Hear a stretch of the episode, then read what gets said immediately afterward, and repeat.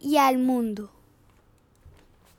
Aquí estoy pensando, compañero, que es una berraquera uno grabar un podcast de filosofía, porque vea, hoy es jueves. Buenas tardes de todas maneras. Buenas tardes, Octi. Vamos a publicar este podcast el sábado. Correcto. Pero la gente lo puede em, escuchar dentro de cinco años y el mundo no va a cambiar. Entonces no tenemos que estar pendientes de no la noticia de actualidad, que no sé qué, porque eso no hace parte de nuestra agenda. Entonces me parece una maravilla. Correcto. Correcto. Nuestra agenda es de temas fundamentales y los temas fundamentales no cambian. Tal cual. Por eso, mi, eh, nuestros, perdón, eh, porque es mi querido compañero, mi querido compañero, démosle la bienvenida a nuestros queridísimos cinco o seis pelagatos y a Shakira, que todavía no es una pelagato, pero lo será, lo será. Sí, sí, sí. Aquí seguimos en nuestro empeño firme y, y absolutamente sincero de que algún día Shakira nos escuche, porque si ya hizo curso de filosofía, puede que Eh, esto le interese y mucho nos honraría. Eh, Ave María, eso sería, mejor dicho, un honor. Eh, correcto, correcto. Ese capítulo de, de Borges de la semana pasada estuvo muy bonito, eh, me sorprendió a mí. Pues a mí también, porque ese era nuestro capítulo distensionado, improvisado. Creo que escogimos el poema de Borges, ¿qué? Cinco minutos antes de empezar a grabar. Sí, literalmente. Y ahí salieron cosas bonitas. Pero eso es, es que por eso es que la filosofía es tan agradable y tan especial hacerla con un buen interlocutor, compañero. Hombre, muchas digo, gracias, pues, compañero. En honor suyo, porque uno, uno solo llega a ciertos puntos tal vez, pero deja muchos otros sin explorar.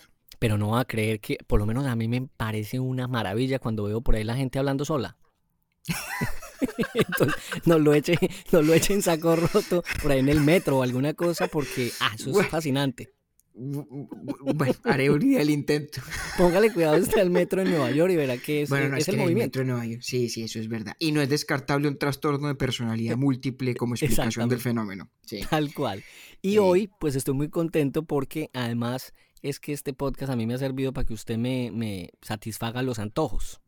¿sí? Porque Sí. yo sí hace mucho rato quería preguntarle a alguien que supiera acerca de don Aristóteles y usted me dijo, pues vamos para esa, entonces qué maravilla. Y efectivamente hoy vamos a hablar de la ética de Aristóteles. De don Aristóteles, que póngale cuidado pues la confusión en la que yo arranco este, este episodio o en, la que, es- o en la que más bien quede en el colegio. Ok. Para mí Aristóteles, lo voy a decir, lo único que yo me acuerdo de don Aristóteles es que me dijeron que era el padre de la filosofía. Punto y final. Ya, hasta ahí fue. Ahí recogí el diploma de bachiller y se acabó mi experiencia en Aristóteles.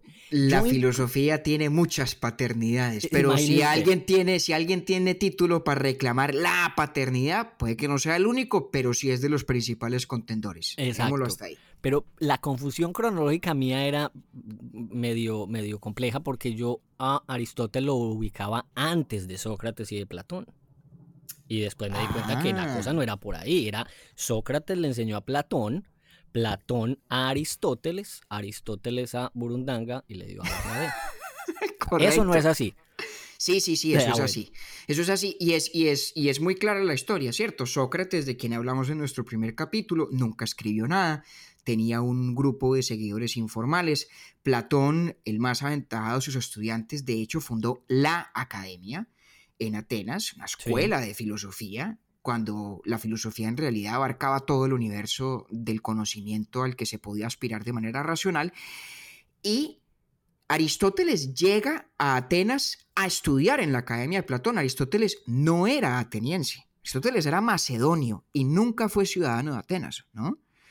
Eh, y por eso es que Aristóteles, de hecho, termina siendo tutor de Alejandro Magno, porque su papá, que se llamaba am, Nicómaco, el papá de Aristóteles, El papá de Aristóteles también se llamaba Nicómaco.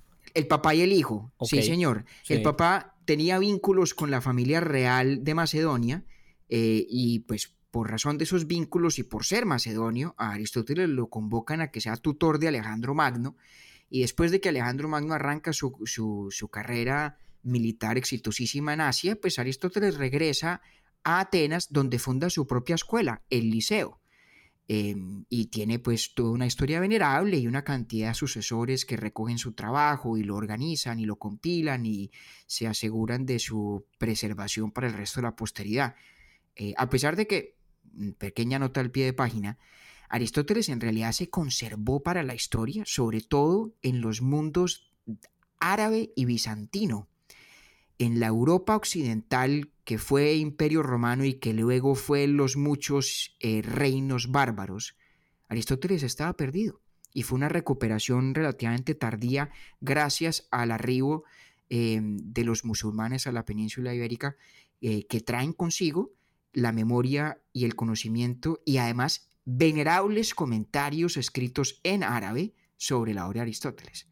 Pero me vuelvo a lo suyo, es cierto, primero fue Sócrates, luego fue Platón, luego fue Aristóteles. Y eran temperamentos muy distintos, muy distintos, Octavio.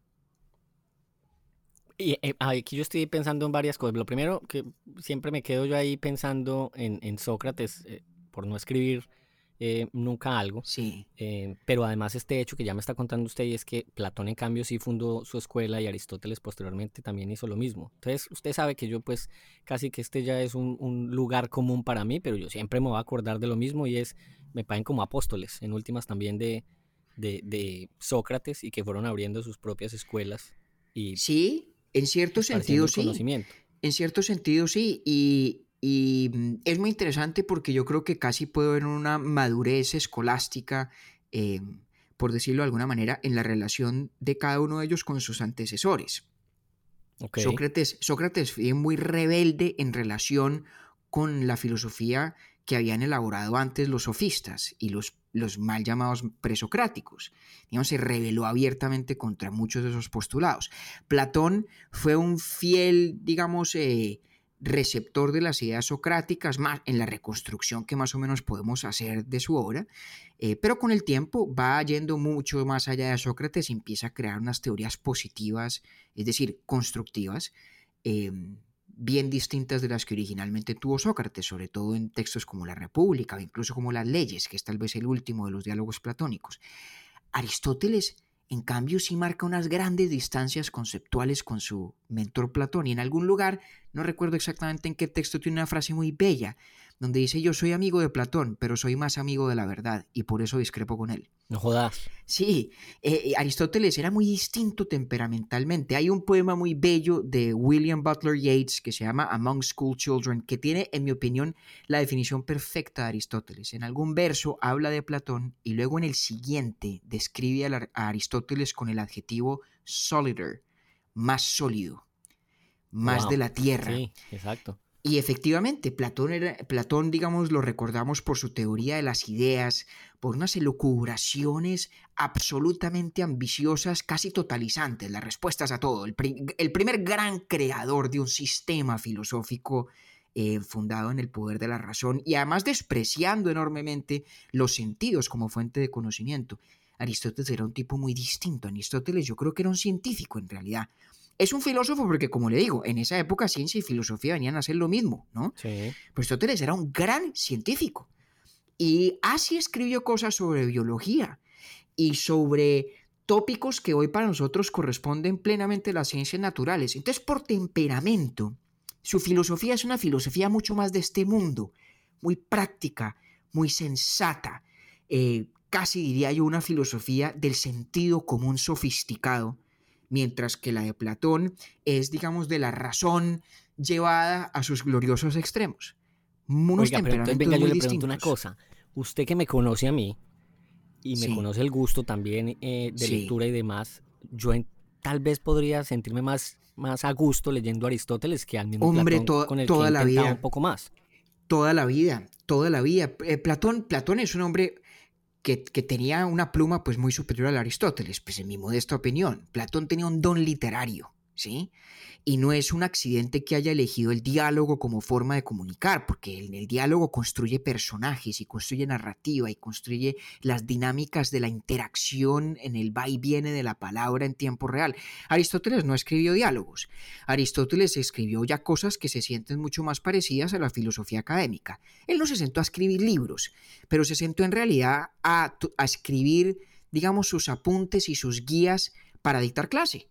Escribir textos eh, pedagógico, si se quiere, pero no en un formato que no tenía ninguna aspiración literaria, a la hora la verdad, y de hecho son a veces pesaditos, eh, un poquito densos, pero no son, no se siente ese ímpetu de la razón soñadora haciendo de las suyas allende la realidad y la experiencia, sino todo lo contrario.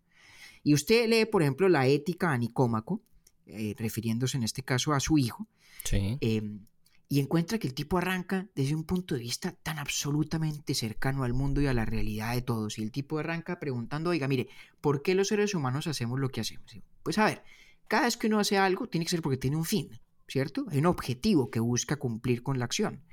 Y ese objetivo o a usted le parece importante en sí mismo o le parece importante solamente porque contribuye a algún otro. Una de dos, ¿cierto? Sí. Y si usted se pone a explorar sus objetivos, los fines de sus acciones con- cotidianas, se va a dar cuenta que casi todos son instrumentales, es decir, tienen valor porque conducen a algo más allá. Y si usted se pone a preguntar sobre cada fin suyo, bueno, ¿y ese por qué lo hago? ¿Cuál es aquel en función del cual este fin tiene valor? Más o menos va a llegar a la idea de que todo lo que hacemos está en últimas justificado por la búsqueda de lo que en griego se llama eudaimonía y que se traduce a veces como felicidad o como satisfacción o como buen vivir. Una cosa sensata y sencilla. Ese todo ser humano, por naturaleza, en su conducta en últimas lo que busca es un estado del buen vivir. Y así arranca la ética Aristóteles. Una cosa que es como una especie de observación desde el sentido común y va más allá. Y dice que metodológicamente no hay otra manera de hacer filosofía moral, distinta de arrancar con las percepciones más o menos cotidianas de lo que todos sabemos que es correcto y, y- lo que no. Y en algún pasaje al principio de, de la ética Nicómaco dice una vaina muy inteligente y muy importante. Dice, mire, este es un libro que está hecho o esta es una clase que está diseñada para quienes ya tienen algo de intuición moral. Si usted me trae a mí una criatura, imaginémonos en un ser humano que es, digamos, un verdadero sociópata, una persona que no tiene absoluta noción, noción alguna de la moralidad o de la ética o de los parámetros normativos del buen vivir, no hay nada que pueda yo decirle a esa persona. No hay cómo convencerla. Es como si habitáramos dos universos psicológicos diferentes. Para poder hacer filosofía moral hay que llegar a la mesa ya con una intuición moral allí. Y esto es un punto que parece elemental y obvio, pero que es de enorme trascendencia en la historia de la filosofía. Y- Esto como para ilustrar incluso, de lo, claro es- de la humanidad, porque lo que Aristóteles está diciendo es, mire, los seres humanos somos morales o tenemos propensión a la conducta moral porque llegamos a la mesa un poco ya con intuiciones morales en nuestra psiquis, fruto de nuestra crianza, de nuestro ambiente cultural, de, de lo que sea, ¿sí? Pero si usted me trajera a mí a una persona totalmente ajena, auténticamente ajena a toda consideración moral, no hay argumento racional posible que pueda persuadirla. Los límites de la entonces- filosofía. Sí, porque por ejemplo entonces ahí, mm, veniéndonos mucho más en la historia, eh, otras disciplinas del conocimiento entonces podrían explicar incluso lo que estaba diciendo Aristóteles en ese momento. O sea, todo el tema de los desórdenes mentales o incluso al- alteraciones Sí, químicas eh, y Eso es cierto. Eso es cierto, pero, pero lo otro que hace el argumento, claro, nosotros hoy tenemos una comprensión de que hay ciertas condiciones psiquiátricas que tienen que ver con, con la disfuncionalidad, digamos, del radar moral, por decirlo de alguna manera, y un poco burdamente. Pero lo otro que hace Aristóteles es decir que no hay una solución satisfactoria a uno de los problemas clásicos de la filosofía moral, y es, existe un argumento racional y controvertible que diga que es racionalmente obligatorio ser moral? Este es un desafío cuya formulación clásica está en la República de Platón cuando Trasímaco le dice a Sócrates, pues mire Sócrates, a mí me importa un bledo lo que todo el mundo siente, piense o dice, ¿no? Yo hago lo que a mí me conviene. Dígame cuál es el argumento en virtud del cual yo estoy racionalmente obligado a, a que me importen los demás y a que tenga una consideración moral por el otro. El desafío de Trasímaco, como se lo conoce en la historia de la filosofía, tiene otra versión muy famosa en Nietzsche, que es el desafío, el desafío del inmoralista, aquel que niega la validez de todo argumento moral y ante ese inmoralista, ¿tiene la filosofía algún arma? Y esa es una pregunta que atormentó a muchos filósofos a lo largo de la historia. Kant, por ejemplo, que yo, creyó resolverla satisfactoriamente. Muchos en el siglo XX se dedicaron y gastaron horas y cantidades de tinta y kilos y kilos de papel tratando de contestar esa pregunta y Aristóteles arranca casi despachándola de, de plano, diciendo, pues eso no, eso no tiene solución. Si usted no habla ya el idioma de las consideraciones éticas, no hay ningún argumento ajeno a ellas que pueda obligarlo, en el sentido de la fuerza de la lógica para obligar, a que le importen esas consideraciones. Y él entonces, bueno, el, el, alcance o, o, el propósito del libro era escribírselo a su hijo, visualizando que su hijo era como el estudiante. Pues esa es una buena pregunta. Yo creo, y ahí creo que la mayoría de los académicos sostienen, que la tradición se refiere a este texto como la ética a Nicómaco o ética nicomaquea, porque al parecer su hijo fue el que organizó los apuntes en la estructura de un libro. Aristóteles, dejó, Aristóteles dejó tres textos de filosofía moral, pero este es el más importante y el canónico, ¿no? Eh, pero a mí me parece más bonito pensar que se lo dedicó a su hijo. A mí eso sí, yo me quedo con esa. Y como no habrá refutación satisfactoria de esa hipótesis, yo me quedo con ella. Era un libro dedicado a su hijo, porque además es un libro eminentemente práctico. Y entonces habrá, habrá que, perdón lo interrumpo, compañero, habrá querido hacer lo mismo Fernando Sabater en los 90 con la política ética para Amador. Obviamente, cuando Fernando Sabater escribe Política para Amador, que es dedicado a su hijo Amador, que además es un libro muy lindo, es un libro que me parece muy bien logrado. Eh, obviamente que lo que está es em, resucitando el espíritu, por lo menos de esa, de esa hipótesis acerca del nombre de este texto de Aristóteles. Que él mismo cuenta que escribe esos dos libros, Política y Ética para Amador, eh, por una sugerencia de amigos suyos que enseñaban filosofía y no encontraban un texto medianamente fácil con el cual pudieran eh, enseñar. Entonces, él dice, voy a escribirlo eh, inteligible para como si fuera escrito para mi hijo. Pues, sí, y, debo decir, Octavio, que pues yo me los leí hace muchos años, pero recuerdo haber quedado con una sensación muy grata al haberlos leído. Yo creo que son puertos de entrada tan dignos como cualquier otro a, la actividad de filosofar, para quien pueda interesarles.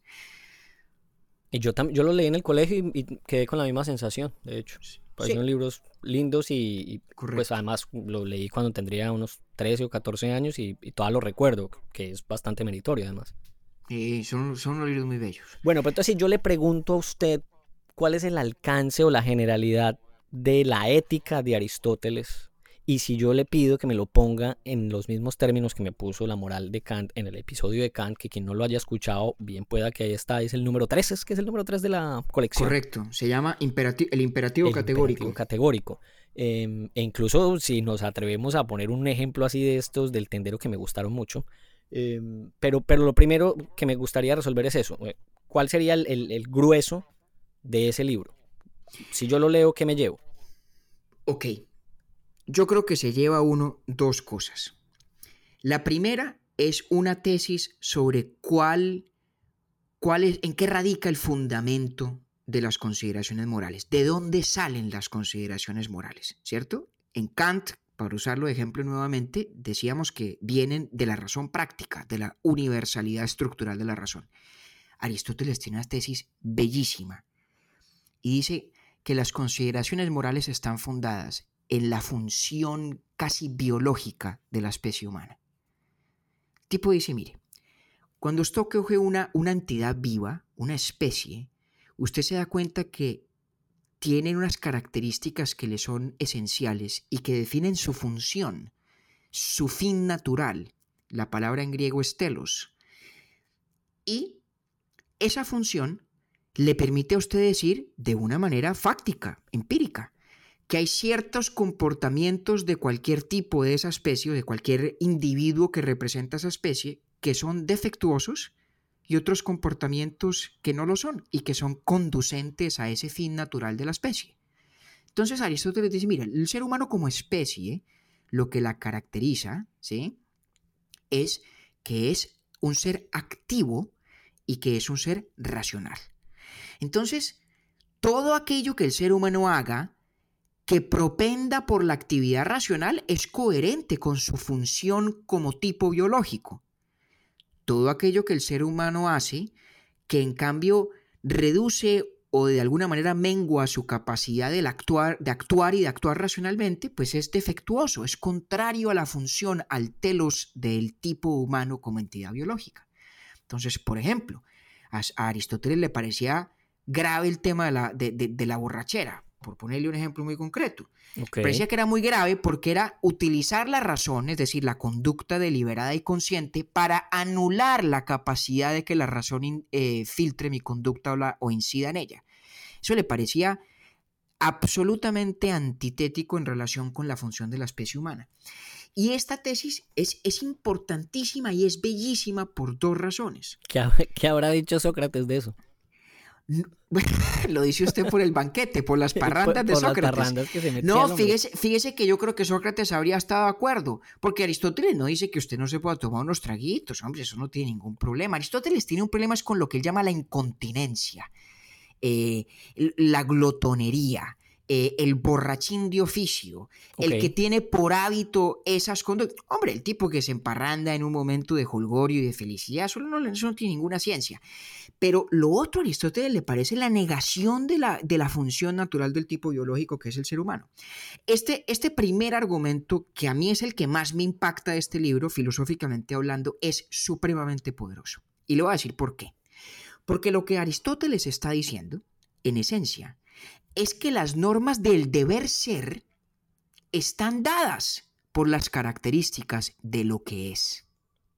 Ah, si yo miro, mire esto tan importante, si yo miro a la especie humana y la comprendo en su naturaleza fáctica, sin hacer ninguna presunción de tipo moral, y la comprendo correctamente, en el momento en que la comprendo, tengo la respuesta a las grandes preguntas morales. Es decir, no hay una brecha entre el deber ser y el ser, desde el punto de vista lógico, ¿no? Sí.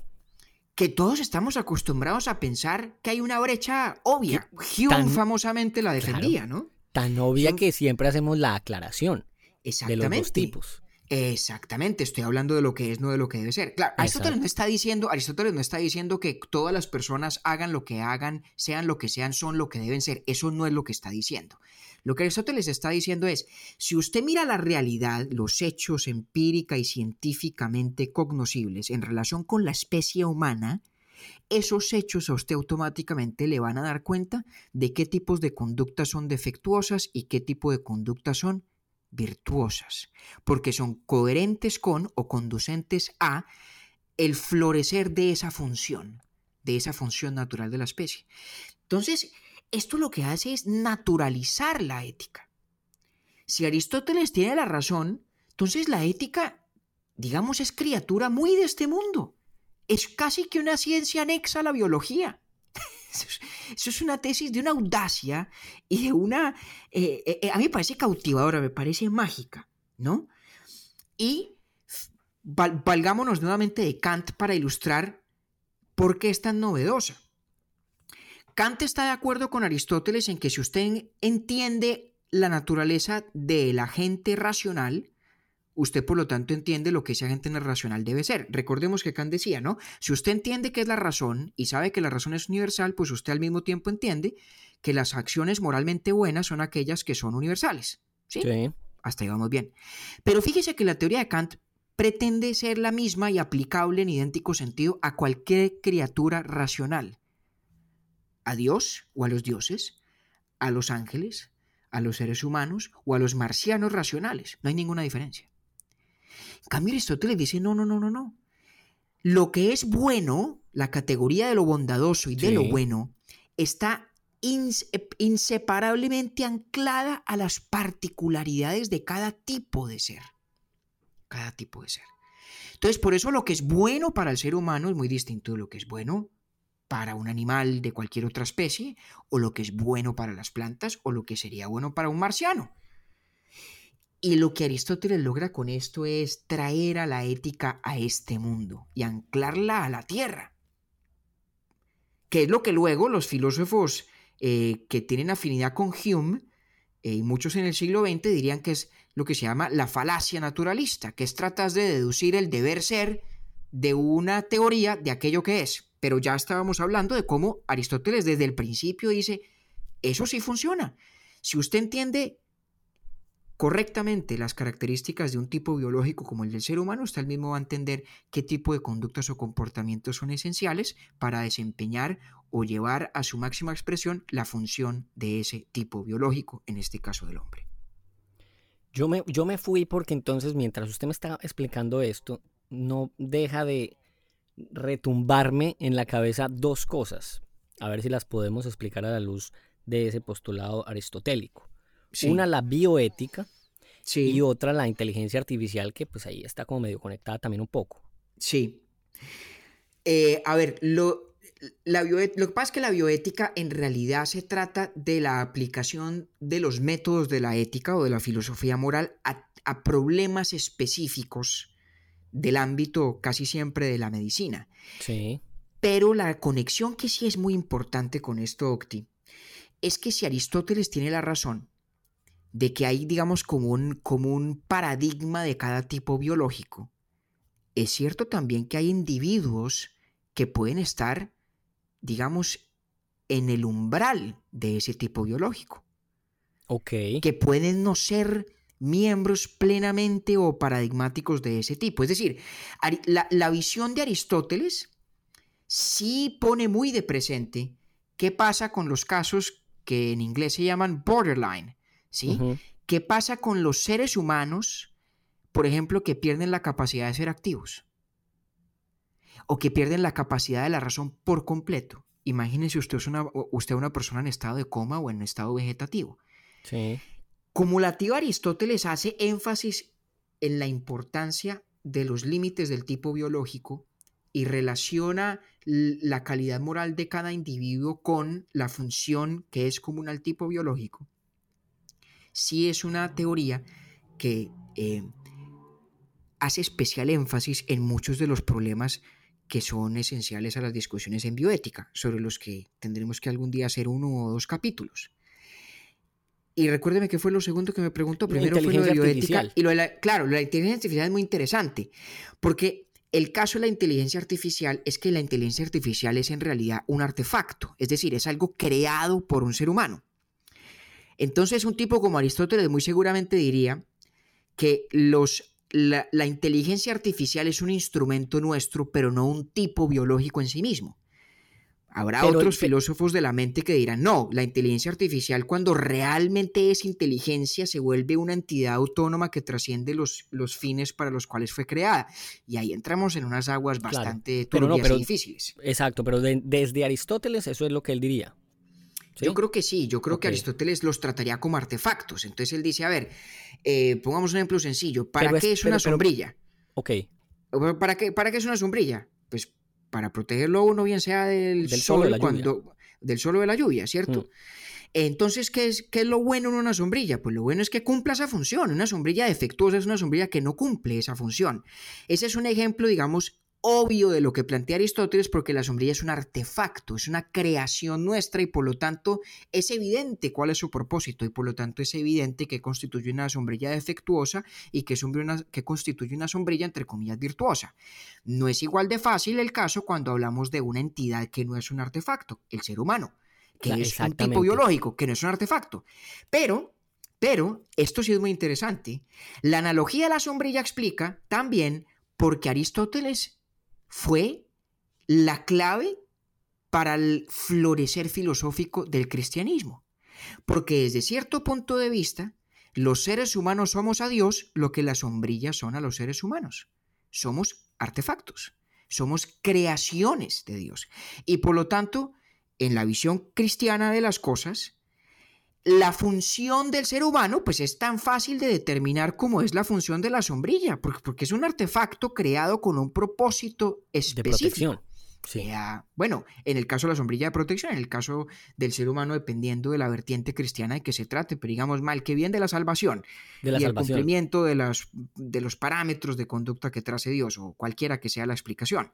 Pero para no entrarnos en temas de teología, fíjese, cuando uno le dicen, oiga, ¿cuál es la función de la especie humana? ¿Cuál es su telus?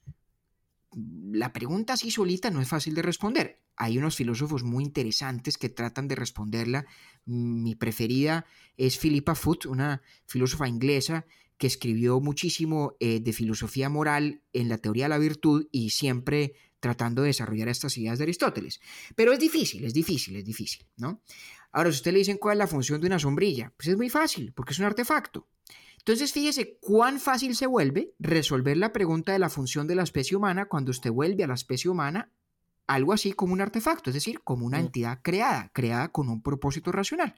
Entonces, no es accidental, dada la estructura de la filosofía de Aristóteles, que haya tenido la acogida que tuvo en la patrística cristiana en general, eh, bueno, de hecho un poco más, más adelante, sobre todo en la Edad Media Tardía y a partir de Santo Tomás, con el surgimiento en, en, forma de la escolástica, porque cuadra perfectamente. Yo, yo es que em, cuando, estaba, cuando le pregunté lo de la, la inteligencia artificial, le voy a explicar por qué, porque entonces yo decía, entendiendo el concepto de la función biológica del individuo, ¿cómo podría yo asimilar que ese individuo, que es el ser humano, de alguna manera lo que quiere es la creación de otra entidad, ya no biológica, pero sí de pronto reemplazante de esta que lo creó. Sí. Y entonces ahí por eso fue que me enredé un poco. Ok, pero esto es muy interesante porque cuando uno le, le, hablan de la función biológica, pues todo el mundo inmediatamente piensa la reproducción, la perpetuación y la supervivencia y punto, ¿cierto? Sí. Y Aristóteles no está hablando de eso en realidad. Aristóteles está hablando, pues obviamente que es parte de la función pervivir y es parte de la función humana perpetuar la existencia de la especie. Pero eso no es donde, ahí no está el énfasis de Aristóteles. El énfasis de Aristóteles está en la actividad conforme a la razón.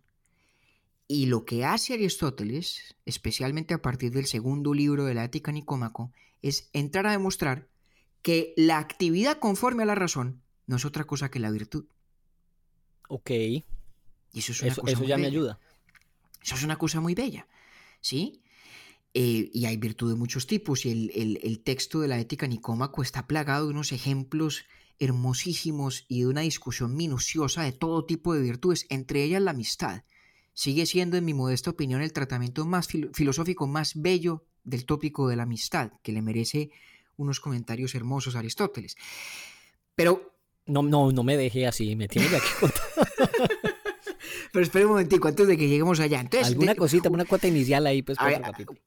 exacto, hay que hablar, algún día hacemos un capítulo sobre la amistad y ese capítulo tendrá que empezar inexorablemente por Aristóteles. Pero entonces, mire, hablábamos de cuáles eran, cuál eran entonces como los grandes mensajes de este libro, de este texto, de esta doctrina. Entonces, uno era este, ¿cierto? El hecho de que los, los dictámenes morales, las normas de la ética en Aristóteles están ancladas a la realidad fáctica, científica de cuál es la función arquetípica de un tipo biológico particular, en este caso la especie humana, y que Aristóteles define como la actividad conforme a la razón, palabras más, palabras menos. Ok.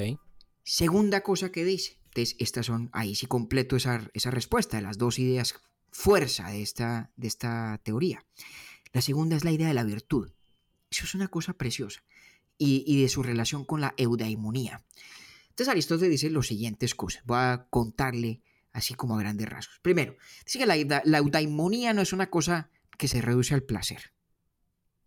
La virtud tiene mucho que ver con el placer, pero la buena vida, el buen vivir, el vivir bien, no, está constituido, no está dado por la búsqueda o la obtención permanente del placer. Ahora, y exclusiva del placer. Y exclusiva del placer, correcto.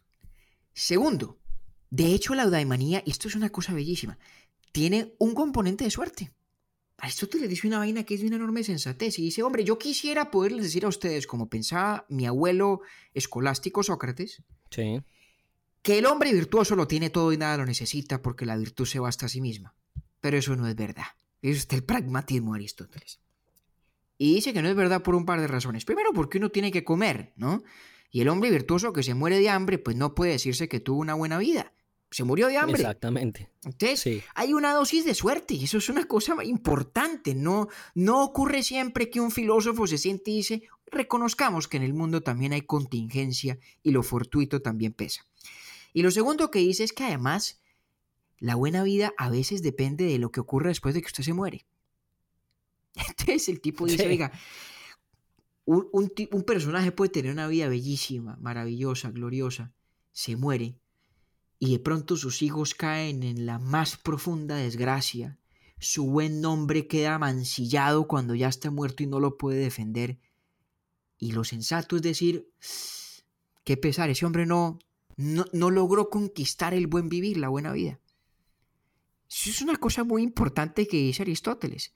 Y es que para poder hacer un juicio definitivo sobre si alguien tuvo o no una buena vida, hay que aguardar un tiempo incluso después de la muerte para saberlo. Todo esto para decir que hay un rol de la contingencia y de la suerte. Sí. Ahí no me quedó, a mí no, no me sonó tanto eso último. Pues esto tiene que ver también No con el contexto, con el contexto, de él.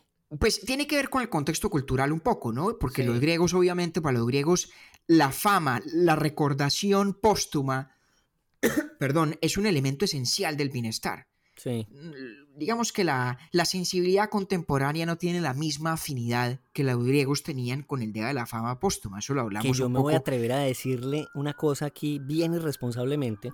Bien pueda. Creería yo que puede ser, vea qué bonita esa música, esa banda sonora ahí al fondo, muy bella. está- La banda para sonora- Que vean que sí, para que vean que David sí está en Nueva York. Sí, estoy en Nueva York, sí, sí, sí. Que me atrevo a decir esto tan irresponsablemente que es que puede que eso para mí sea una de las más importantes contribuciones de la humanidad en este momento de la historia. Que eso deje de ser tan importante. Bueno, puede Pero ser. para mí, pues, pero Puede ser, que, que puede la ser. necesidad haya sido distinta. Pero venga, le volteo el ejercicio. Pensemos filosóficamente por un segundo. Sí. Si usted es un padre de familia y usted a punto de morir le dicen, vea señor, a sus hijos les va a acontecer La- una la tragedia roya". tristísima, la roya después de su muerte, Sí, claro.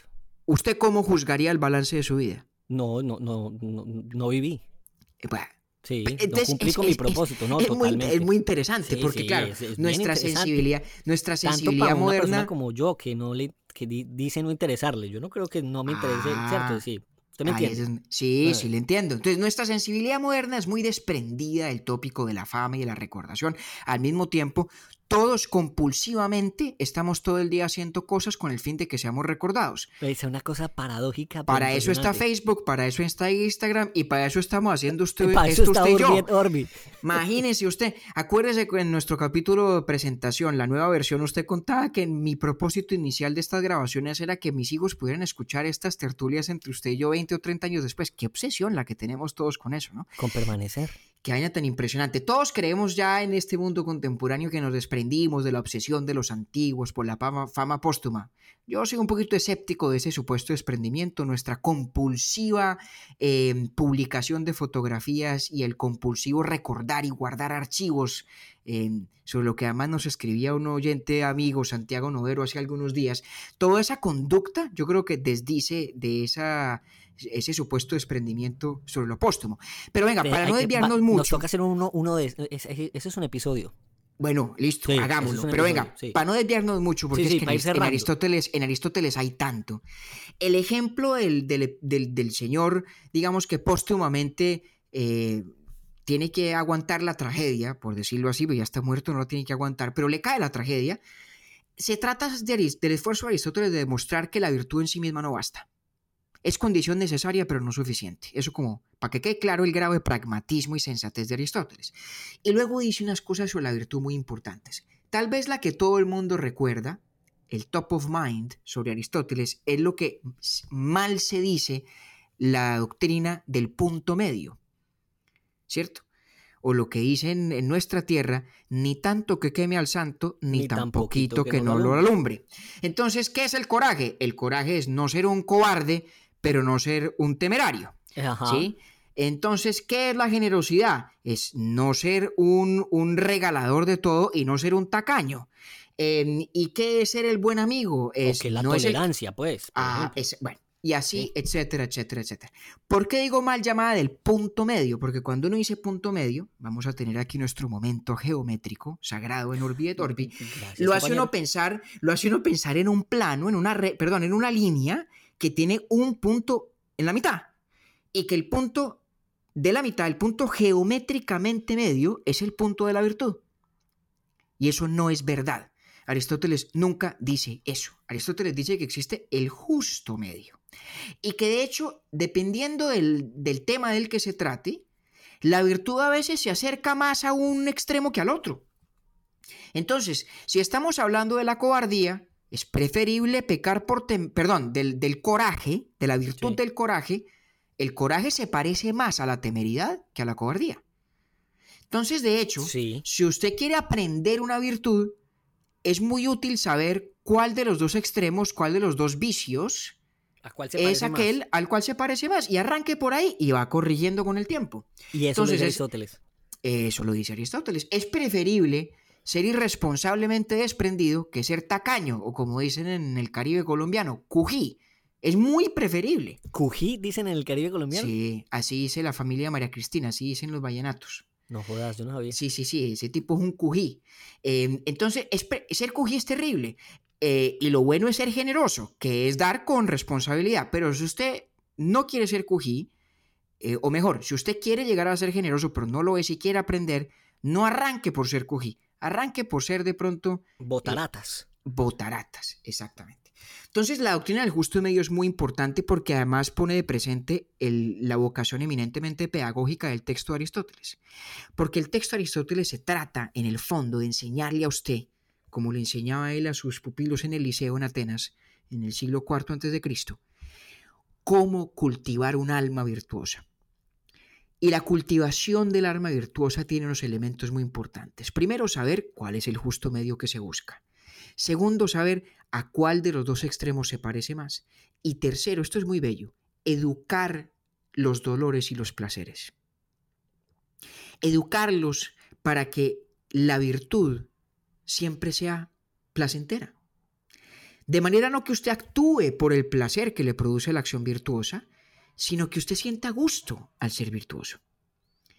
Y que la virtud se vuelva fácil. Ese es el propósito. Y Aristóteles por eso es un hombre que a diferencia de Kant, por ejemplo, cree que el placer y el dolor, que la sensibilidad tienen un rol moral importantísimo en la vida de las personas. Porque el camino a la virtud está en el fondo dado por la capacidad de la razón de ir poco a poco dándole forma a aquello en lo que uno encuentra placer o encuentra dolor. Pero entonces la virtud se parece más al placer que despierta tenerla. Cuando se es virtuoso, sí.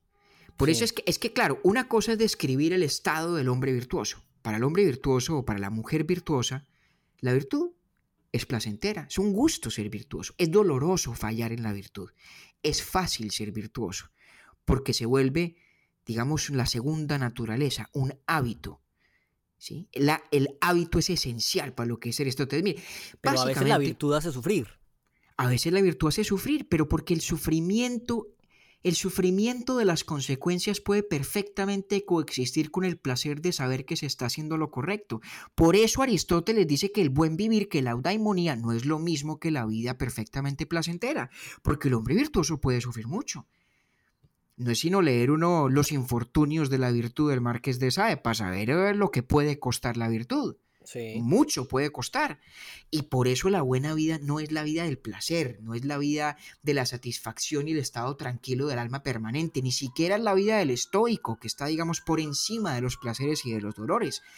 No, puede ser una vida de sufrimiento, pero una buena vida no obstante, porque se es virtuoso y cuando se es auténticamente virtuoso hay un grado de placer, de satisfacción, de regocijo en el saberse virtuoso. Y Aristóteles cree que eso no solo es bueno, sino consustancial a la virtud.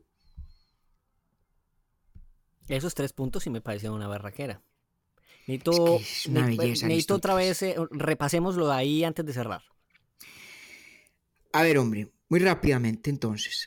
Aristóteles, que es un hombre que pensó desde este mundo, desde la experiencia, casi con una aproximación científica a las preguntas filosóficas, Que ahora que sí, hace- después de este podcast, perdón que lo interrumpa, ahora sí ya le entiendo mucho más porque me dice que Aristóteles era un científico, por supuesto. claro, Sí. Claro, Aristóteles, el científico, el filósofo, eh, decía, mire, si usted quiere saber de dónde vienen o cómo pueden justificarse los requerimientos de la moral, los requerimientos de la virtud, no tiene que hacer nada distinto que entender cuál es la función, cuál es el telos de la especie humana como tipo biológico. Y si usted examina la especie humana como tipo biológico y encuentra cuál es su diferencia específica, va a percatarse de que esa diferencia radica en la actividad guiada por la razón. Entonces, por lo tanto, todas las acciones de una persona humana que anulan su capacidad de ser activo y de ser activo conforme a la razón, pues son defectuosas y por lo tanto inmorales, antiéticas, vicios. Y aquellas conductas que en cambio estimulan, protegen y fortalecen, si se quiere, el actuar conforme a la razón, son buenas, son morales, son virtuosas. Que eso ya para mí, David, me dice mucho más de lo que me decía Sócrates de si actuamos de una manera correcta será bien y si actuamos de una manera que no es correcta no estará bien. Lo de Aristóteles me parece mucho más eh, conciso, digamos, más acertado. Es, una belleza y tiene esa gran maravilla de traerla, aterrizar la ética a este mundo, al mundo de los hechos casi, y decir la normatividad de la virtud está fundada en última sobre los hechos, sobre la realidad palmaria del tipo biológico humano. Y lo segundo que hablamos un poquito, y merecería un tratamiento mucho más extenso y minucioso, es la doctrina de la virtud. De que la virtud en el fondo consiste en cultivar unos hábitos, es decir, unas propensiones al dolor y al placer que están, que se corresponden con lo que la razón nos dice debemos hacer a la luz de esa función de la especie humana. Entonces el hombre virtuoso o la mujer virtuosa simplemente se trata de la capacidad de actuar habitualmente conforme a una sensibilidad, a unos placeres y unos dolores que están informados o que han recibido su forma de la razón para lograr que uno sea más y más un ser activo y guiado en su actividad por el uso de la razón. Y déjeme cerrar con lo siguiente. Hay una pregunta o una, una discusión que ha mantenido ocupadísimos a todos los filósofos que han leído a Aristóteles desde siempre. Y es, ¿cuál de los dos ideales es el que Aristóteles defiende como el más grande, el más elevado ideal del buen vivir, de la buena vida, de la eudaimonía? Hay un ideal que aparece en el libro primero de la Ética Nicómaco, que es el ideal de la vida activa, la persona de este mundo, que está metido en la polis y que delibera y que le ayuda a los demás y que trabaja y que hace cosas en el mundo, ¿no? Con, Que está anclado a su familia y a su patria y a su polis y, bueno, la vida activa. y luego en el libro, en el libro décimo, en el libro final de la Ética Nicómaco, Aristóteles parece decir que en realidad la más elevada de todas es la vida contemplativa como diría Fray Luis de León, del sabio que se retira de aqueste mundo malvado y que se mm. encierra a pensar y a encontrarse con las verdades más profundas del universo.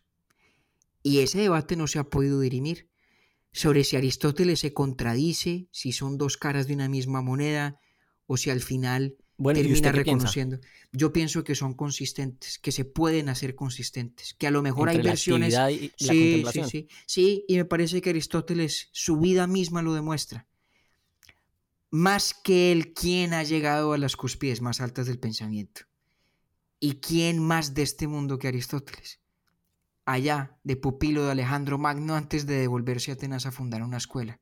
¿Quién más de este mundo que Aristóteles? ¿Y quién más contemplativo que él también? Entonces, si la vida de Aristóteles es como creemos que fue, me parece que da mejor testimonio incluso que sus escritos de la posibilidad de que la vida activa y la contemplativa puedan perfectamente ser una sola. Y, ahora sí que le entiendo mucho mejor lo que me dijo desde el principio y era que nadie como Aristóteles para escribir de este mundo del actual, porque al final del día, compañero, pues uno de los, no sé si de manera global lo podemos definir, pero si es algo muy de Occidente, eh, esos dos modelos de vida. O sea, una actividad durante unos años que coinciden generalmente con la mayor productividad de la persona y demás, pero después la contemplación y disfrutar de ella como fruto de un resultado previo. Y eso que usted lo está poniendo en perspectiva del paso del tiempo en una sola vida. Ah, Pero imagínese, imagínese si lo viéramos como dos caminos radicalmente distintos, como en esa novela memorable de Hermann Hesse, Narciso y Golmundo. Dos caminos tan absolutamente diferentes que están abiertos al ser humano. Em, y ahí están planteados. No es en vano, Octavio, que a lo largo de la historia de la filosofía escolástica en el medioevo tardío y en la modernidad temprana, cuando los filósofos se referían a Aristóteles, no lo mencionaban por el nombre, decían el filósofo. Así le llamaban, así se referían a él. El filósofo. Cuando coja un texto del siglo XVII o el siglo XVI, del siglo XV incluso, y si en algún lado usted ve a alguien hablando de el filósofo, léase Aristóteles. Ese es Aristóteles. Oh, mi compañero, muchas gracias. A usted Este qué placer. Me, me volvió a sorprender porque yo no tenía, no tenía ese conocimiento pues sobre Aristóteles y tampoco el interés.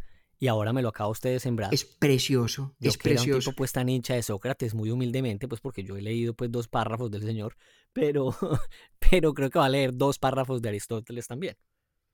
Hoy vamos a hacer algo y es, aquí ya cerramos el tema con conclusiones y demás, pero vamos a tener preguntas de dos oyentes, además preguntas bien tempranas, porque aparecieron por desde el primer capítulo y no les hemos dado eh, solicitud em, aquí en el, en, el, en el programa. Y vamos a, a dar el primer dato de la sección, que se llama Datos Inútiles pero Divertidos, pero este por respeto al oyente que además, debo decir yo compañero, en todo salón de clase siempre hay un estudiante muy juicioso. El de nosotros se llama Germán Botero. Usted Ah, lo no. conoce, yo no lo conozco. El, el juicio de Germán Botero es una Vea, vaina pero yo maravillosa. me imagino a don Germán Botero, si esto fuera un salón de clase, llegando temprano, con los apuntes bien ordenados y sentado en la primera fila. Eso es una Así que, don Germán, yo no lo conozco, pero muchas gracias y además que usted nos regaló un dato que por eh, respeto a usted y a su entusiasmo, además, yo no voy a llamarlo dato inútil, pero divertido, lo voy a llamar simplemente un dato divertido. Y cierto, Además- Y cierto, además, porque es- este, es un- es- este es cierto. Eh, no, los otros también han sido ciertos, pero eh, inútiles, ciertamente. Don Germán nos contó que cuando uno explora en profundidad casi cualquier referencia en Wikipedia, y, y diría yo que incluso en Internet, siempre le va a dar un enlace más temprano o más tarde con la filosofía. Eso parece muy interesante. sí. Yo nunca imaginé eso, pero lo entiendo ahora completamente. Pues yo nunca lo había pensado en esa perspectiva, pero claro, eh, hay, un, hay un cura español que escribió un libro muy bello que se llama, el libro, Lecciones Preliminares de Filosofía, y el cura se llama Manuel García Morente. Y Manuel García Morente decía que la filosofía es como el tronco de un árbol. Cuando empezó el surgir del pensamiento, pues usted tiene el solo tronco, todo era filosofía. Y con el paso de los siglos, ciertas disciplinas van especializándose en sus métodos o en sus tópicos de interés y van despachándose como ramas. De manera que cuando usted llega a la copa del árbol, el diámetro de lo que originalmente era el tronco es muy pequeño, pero ahí está, y todas las ramas en últimas conducen a ese mismo tronco. Y esa eh, bellísima imagen de don Manuel García Sí, Morente, pues en últimas es lo que nos está confirmando don Germán. Si, si el árbol es Wikipedia, entre usted por la rama que entre, tarde o temprano, y yo creo que más temprano que tarde, termina usted en la misma, en la misma filosofía que es el tronco de todas las demás disciplinas. Mm, Pues muy bien, a- muchas gracias don Germán. Ahora vamos a responder unas preguntas con una música bien romántica para los que se quieran quedar aquí con nosotros escuchándolas. Y si no, no saludé yo por ahí a ningún gato. Hoy necesito saludar a don Mario Chamorro, que todos los domingos en San Francisco sale a caminar escuchando Urbi et Orbi. Don Mario Chamorro, que a usted lo conoce, David. Un saludo mucho, para usted también. mucho. Un buen amigo, Mario. Un abrazo, pues y ya venimos con las preguntas. Bueno, hágame el favor, compañero, pues entonces musicalíceme aquí esta, esta sección dramática, linda y romántica con esa interpretación del piano eh, de la obra que ustedes pues nos cuentan cuando responda la pregunta. Isabela Williams nos preguntó en el primer capítulo lo siguiente. Música maestro. No estoy de acuerdo con Kant. Otras varias noches sin dormir, ya que no puedo entender los parámetros por los cuales se define la razón. No me parecen universales. ¿Qué tiene usted para decir, compañero? Eh, yo creo que ese es el dolor de cabeza de muchos de los que leen a Kant, el escepticismo de que de verdad existen respuestas tan universales como se supone que la razón da, por lo menos la razón como la entiende Kant. Em, ahora, Kant no desconoce que los preceptos de la razón pues tienen un contenido que está dado por un contexto, ¿sí? Y lo que es en realidad universal es la estructura de la razón, su forma. Y por eso Kant dice que el imperativo categórico, es decir, el examen para evaluar las intenciones morales de una persona, lo que mira es las contradicciones que se generan cuando se universaliza formalmente la estructura de la máxima. Pero ese no es, una, ese no es un debate fácil. No es un debate fácil. Kant tiene enorme fe en la universalidad y en el poder de la universalidad formal de la razón. Pero la pregunta de Isabela, pues yo creo que da expresión a la de muchos, muchos otros. Y me temo que no, no tengo respuesta que pueda satisfacer a nadie en dos o tres minutos. No creo que la tenga, incluso si el tiempo no fuera una limitación. Pero le prometo a Isabela que un día estos volvemos sobre ese tema a ver si, si le damos a la razón una, una oportunidad de defenderse tal vez eh, con más rigor y más allá incluso de las doctrinas del Kant mismo. Y si no, pues también es que yo me imagino a Isabela y a María Cristina en el pueblo donde vivía Kant cambiándose de andén cuando, ven, cuando lo vieran venir. No, les parecería un tóxico a las dos. Bueno, tenemos otra pregunta aquí, otra vez música maestro, Mariana Botero de San Francisco, hay dos gatos en San Francisco, maravilloso. Ella tiene dos preguntas, que además las dos me parecen muy acertadas. Eh, le voy a mandar una, usted la responde y le mando después la otra, ¿le parece? ¿O quiere las dos de una vez? No, no, no, me parece ir una, una a la vez. La primera dice que esta es una pregunta que además Mariana me leyó la mente y dice, ¿es toda la filosofía moral o se trata de un área específica de la filosofía? Yo tampoco sé eso, compañero. Ah, hombre, claro. Es que pasa, a ver, la filosofía tiene muchas, eh, muchas digamos, especialidades o subdisciplinas, si se quiere. Una de las cuales es la filosofía moral o ética, que vienen a ser la misma cosa, ¿sí? Y ese es el campo o el área de la filosofía que se ocupa de los temas eh, de la acción humana, de cómo tomamos decisiones, qué tipo de personas aspiramos a ser, eh, cómo guiamos nuestra conducta, cómo funciona nuestra psiquis desde el punto de vista de la, nuestra psicología moral. Ese es el universo de la filosofía moral. Pero hay muchos otros, claro, en, en nuestras discusiones en este ejercicio de Urbi et Orbi mm, hemos tratado sobre todo de temas de filosofía moral. Pero mire que en el capítulo que hicimos el anterior sobre Borges, de, Borges, sí. de hecho hablamos de filosofía de la historia como hay filosofía de las matemáticas, como hay filosofía de la lógica, como hay filosofía... ahí sí me pierde usted a mí en dos segundos. Em, pero mira, hay filosofía incluso de la biología, filosofía de la mente, eh, filosofía del lenguaje, naturalmente. Luego, la filosofía, en esencia, es una forma de aproximarse a un tipo de problema determinado. Y según cuál sea el problema al que uno se esté aproximando, pues se le pone eh, una caracterización a la palabra filosofía. Cuando se aproxima a temas morales, es filosofía moral. Cuando se aproxima a preguntas sobre el conocimiento, es epistemología. Cuando se aproxima a temas sobre lo que existe y lo que no, y en virtud de qué, es ontología o metafísica, etcétera, etcétera. Pero la filosofía moral es tal vez la más cercana a nuestras preocupaciones cotidianas, aunque no será la única que tratemos en este, en este podcast. Entendido. Y la segunda pregunta de Mariana, última de este programa, eh, será esta. ¿Cómo es la relación de la filosofía con otras formas de aproximación a los problemas fundamentales, como la religión o la mística? ¿Privilegia la filosofía el uso de la razón? Mm. La respuesta a la segunda pregunta es que sí. Digamos que la filosofía, yo diría por definición, consiste en una aproximación racional a los problemas. Eso es filosofar. Ahora, ello no significa que la aproximación racional sea la única posible, o la única válida, o la más válida. ¿Sí?